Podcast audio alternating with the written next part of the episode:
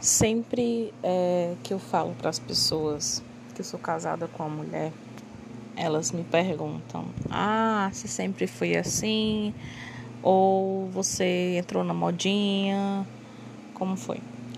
Assim, para mim, eu sempre me senti diferente. Não que isso seja algo anormal, porque não é.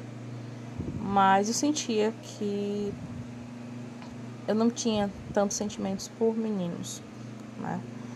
E chegou um momento da minha vida em que eu conheci uma pessoa que ela me chamou a atenção, é, me senti atraído por essa pessoa e ela infelizmente não me deu bola, ou felizmente, né, graças a Deus, enfim.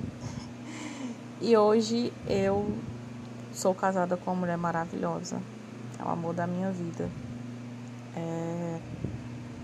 Que ela sim, né, eu realmente me apaixonei, eu amo minha mulher e foi uma experiência bem bacana, porque nós duas nunca, tive, nunca tivemos nenhuma experiência com outras mulheres e foi algo novo pra gente.